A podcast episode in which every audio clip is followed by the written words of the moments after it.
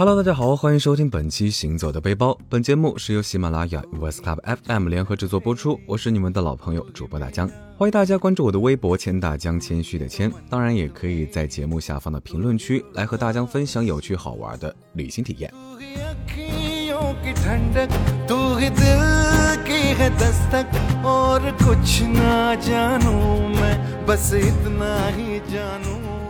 有一些旅行地呢是会让你想到说走就走，也有一些旅行地呢是你期盼已久，像斯里兰卡就是大江计划了很久很久很久的旅行地。以前呢，大江的一位好朋友就天天在大江面前说斯里兰卡的好啊，说的是，嗯，大江真是心里直痒痒。这个叫做西兰的国度，在大江心里可谓是种草了许久。喜欢斯里兰卡人儿的微笑，期待着《千与千寻》中的海上小火车，渴望品尝红茶的甘甜和醇香。大江对这个国家可是充满了幻想，却因各种原因呢，久久没能成行。如今大江终于有机会来到这片土地，嗯，确认过眼神，这就是我心心念念的西兰啊！我被这儿的人们的善意微笑呢所迷倒，嗯，也被这个国家的宗教文化所感化，当然也陶醉于它的碧海蓝天的美景之中，也沉醉于细细品读其悠久的历史文化。不长的几天时间里呢，大江在斯里兰卡画了一个圈。带走了圈中的美景和故事，却将不舍的心情也深深烙印在了这个圈圈里。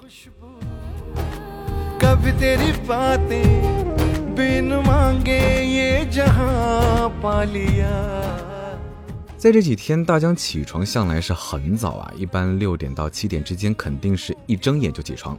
也许是因为身在异乡睡得不踏实吧，嗯，但是当异地清晨的第一缕阳光洒在脸上的时候呢，心情还是非常非常美好的。说真的，身体一下子轻盈了太多，脑子里的一切喧嚣呢都烟消云散。当漂浮着淡淡玫瑰紫色的天空、湛蓝的海水、白色沙滩、高耸的椰子树，还挂着几个金椰、清澈透底的泳池等等等等这些映在眼前的时候呢，嗯，大江真是忘掉了一切的烦恼，只记得它的美。那么接下来呢，就让我们向着美景出发吧。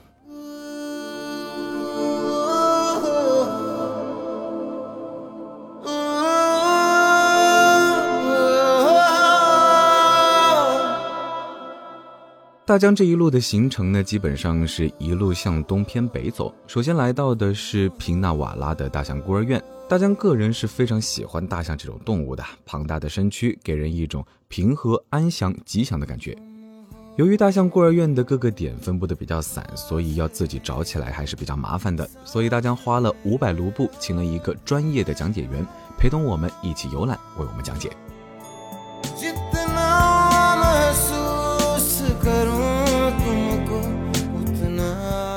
大象孤儿院自一九七五年建院以来呢，入选孤儿院的对象范围不断扩大。那些掉入陷阱受重伤的、脱离群体迷途的、因战火负伤的，以及患病的幼象都有资格住进孤儿院。生活在这里的大象均受到了精心的照顾。为了减少政府的财政负担，大象孤儿院会定时向游人开放。一些经过训练的大象呢，还会表演节目，以吸引游人募捐。在孤儿院里，游人可以自由地给大象喂食。与这些庞然大物进行零距离的接触。现在呢，大象孤儿院已经成为了游客到访斯里兰卡必去的著名景点。一家名为马克西莫斯的造纸公司呢，也因此火了起来。这家公司的经营诀窍呢，是就地取材，将象粪变废为宝，加工处理成能登大雅之堂的纸张。在导游的带领下呢，大江来到了卖象粪纸的商店，在这儿可以了解到制作的流程。用象粪制成的纸类产品呢，早已远销日本和欧美，连一些世界知名的政要呢都用过这些产品。而游客来到这里，也可以买一些由象粪纸制作成的精美笔记本，作为留念或者是礼物送给朋友，十分具有纪念价值。那大江呢，也是买了几张明信片，留着到粉红邮局的时候寄给朋友们，还买了一本笔记本留作纪念。在大象孤儿院里，最令人期待的莫过于看大象洗澡了。嗯，这里的大象呢，见到游人也不怕生，旁若无人的打闹进食。工作人员在河边用毛刷为一些大象洗澡，大象、小象一大家子互相搀扶着过河，其乐融融。有时候他们还会舞动鼻子、扇动耳朵、跳个舞，真的可以说是激起了大江的呃糙汉子的少女心啦。那大概十一点半左右呢，我们离开了大象孤儿院，然后前往西吉里耶的狮子岩。大约在十二点半左右，大象的肚子嗯一直在提醒我，啊，得吃午餐了。司机在路途中呢，随便找了一间餐厅，吃的是斯里兰卡特色的食物，但是，嗯，说实话，味道不是很好。大约呢四十元人民币一个人，是自助的形式。可食材呢不是非常的丰富，主要是味道很咸，而且很辣。所以大江呢基本上其实没吃什么，赶紧溜了溜了，因为老夫要去看狮子岩了。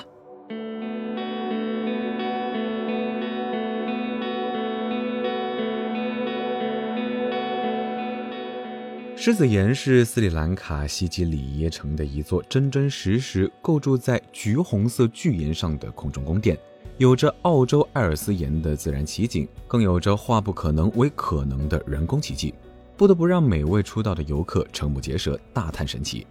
它被誉为世界第八大奇迹，是斯里兰卡文化金三角其中的一个顶点，并且也是受到联合国教科文组织保护的世界级珍贵遗产之一。这里的门票呢是三十美元一张，可以支付美元，也可以支付卢布。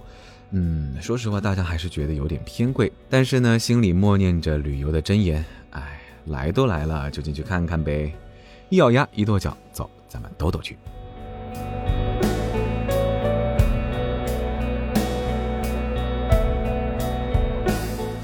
虽然在狮子岩的顶部是空中宫殿，但在其下方也是一座很大的花园。进入景区后呢，需要走一段较长但是很平缓的路，两旁是一些遗址，给人的感觉，嗯，说实话有一点点像吴哥窟。不过无论你走到哪儿，巨大的狮子岩呢都是清晰可见。走着走着，在大江眼前就出现了这块高两百公尺的巨岩。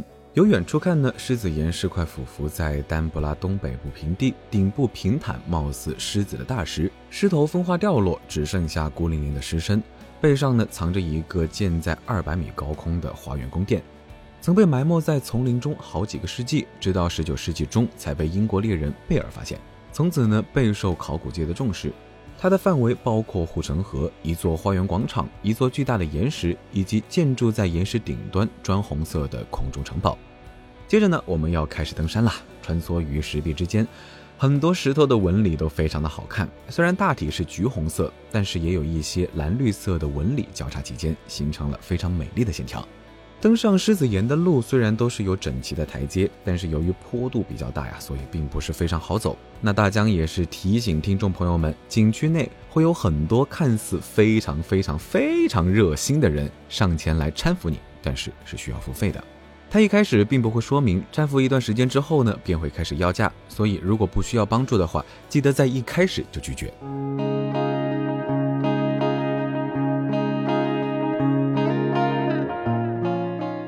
旋转楼梯上去之后呢，便能看到天使般的少女的壁画。岩洞里保卫森严，不允许拍照，不然会被带去警察局喝茶哦。步下螺旋梯之后呢，可以看到一面长长的金黄色镜墙。在阳光照射下闪闪发光，墙面上刻着不少古文字，记录了千年来人们参观狮子岩后的赞叹文句，是斯里兰卡珍贵的文献。经过长长的走道，就可以到达狮爪平台。穿过狮爪城门，便登上了一条狭窄、贴着悬崖的铁梯，几乎是呈直角攀登。劲风时时擦身而过，抵达峰顶呢，迎面的是一块1.6公顷的大平台。从这里可以判断出这座失落宫殿当年的规模和布局。岩顶的景色呢，也是豁然开朗，极目远眺，丛林无边无际，绿意盎然，整个都城一览无余。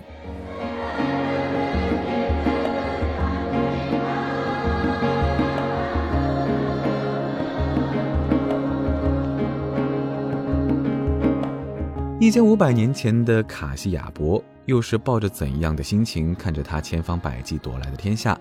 这座天上宫阙是如何建造的呢？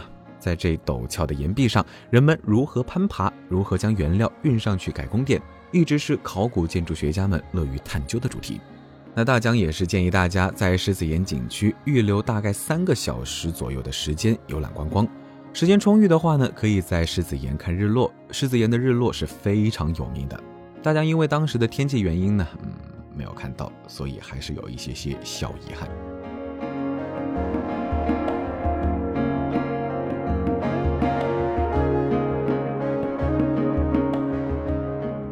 那就这样，一天的时间很快就过去了。大江呢，也是驱车来到了入住的酒店。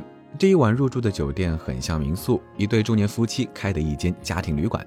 客房不多，但是非常的舒适。拉上窗帘，闭上眼睛，回想起一天的行程呢，啊，那些惹人怜爱的小巷，宏伟的狮子岩，充满笑容的当地居民，斯里兰卡真是一个美妙的地方。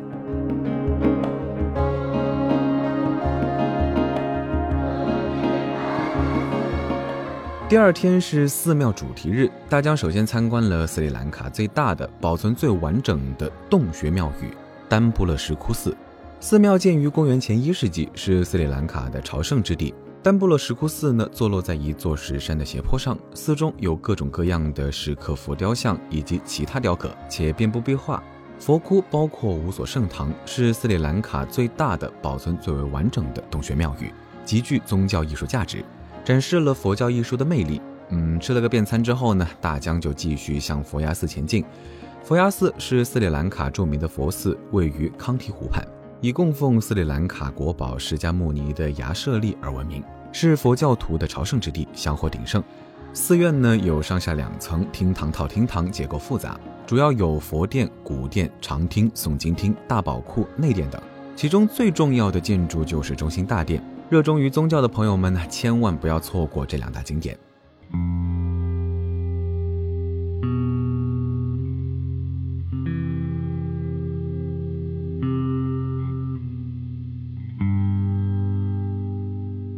佛牙寺出来之后，大江便沿着康提湖闲逛。虽然它与我们国家的西湖、太湖等湖是没有办法去比较的，但是它的历史地位在康提乃至斯里兰卡却是非常重要的。在湖的对面可以看到许多坐落于半山的建筑，这些都是酒店。而今晚大江要入住的酒店呢，也位于其中。这里的环境还是非常非常不错的。时间充裕的话，也可以环湖游览一番。康提湖的日落也是非常美，但是呢，大江在这一天天气不给力，云层太厚，后来还是下起了大雨，所以呢，没能见到日落。再次心疼自己一秒钟。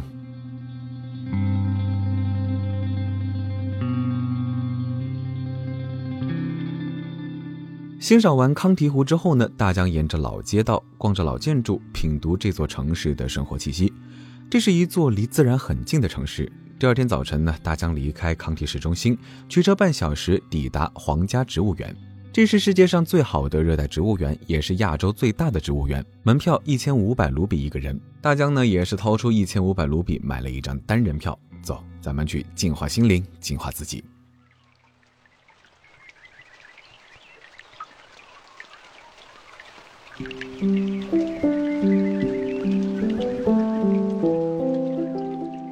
刚开始，大江进入了一个一个的温室参观，看到了很多熟悉的植物，然后开始游览室外区域，沿着大路慢慢的走。在植物园游览，你可以不戴帽子和墨镜，因为它有非常多的避阴之处，但是绝对不能不带防蚊液。哎，这里的蚊虫真的是实在是太多了。大江到斯里兰卡最大的痛处莫过于，你知道蚊子在咬你，可你没带驱蚊液。我也只能感叹自己的糙汉子的心啊，可是真大。对于大江这样的游客呢，并不想去做深入的学术研究，所以无需去详细了解每一棵植物的物种。况且作为亚洲最大的植物园，要想了解清楚的话，嗯，估计也得花上一年半载的时间吧。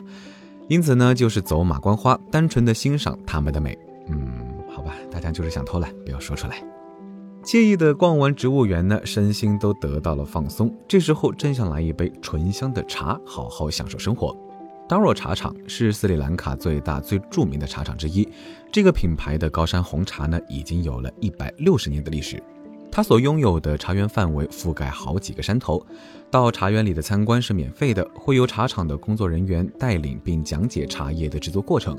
在这里呢，也可以免费品尝地道的红茶。这里的巧克力蛋糕也是相当受欢迎，而且价格不贵，与红茶搭配起来呢，堪称完美。大江在品尝的差不多呢，便要采购一些红茶带回去，毕竟出来一趟还是要给家里的长辈啊、朋友们带一点伴手礼。而红茶呢，就是非常不错的选择。更何况这里相当于是工厂价，非常的实惠。自己和家里人喝的话呢，可以买四五十元的简易装即可；如果是送礼的话，可以买一百至四百元的礼盒装。从高山茶厂离开之后，驱车半个小时抵达粉红邮局。到了努沃勒埃利耶之后呢，气温只有十几度。由于是山区，所以还是比较冷。听友们一定要记得注意带几件厚衣服。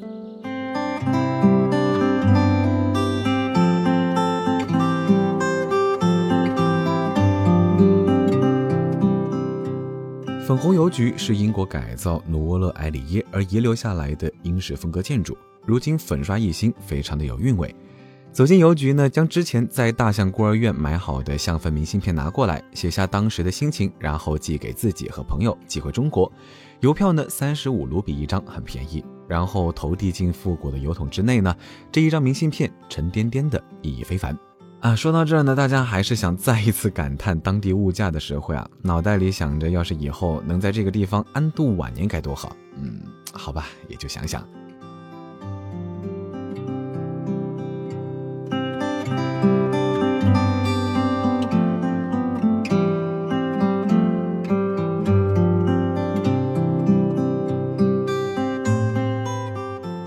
好了，说到这儿呢，本期行走的背包就差不多要结束了。但是咱们的斯里兰卡之旅还远远没有结束，欲知后事如何，要记得下周同一时间来收听我们的节目。同时，也欢迎大家关注我的微博“千大江”，谦虚的谦。当然，也可以在节目下方的评论区和大江留言互动，来和大江分享有趣好玩的旅行体验。我们下期再见。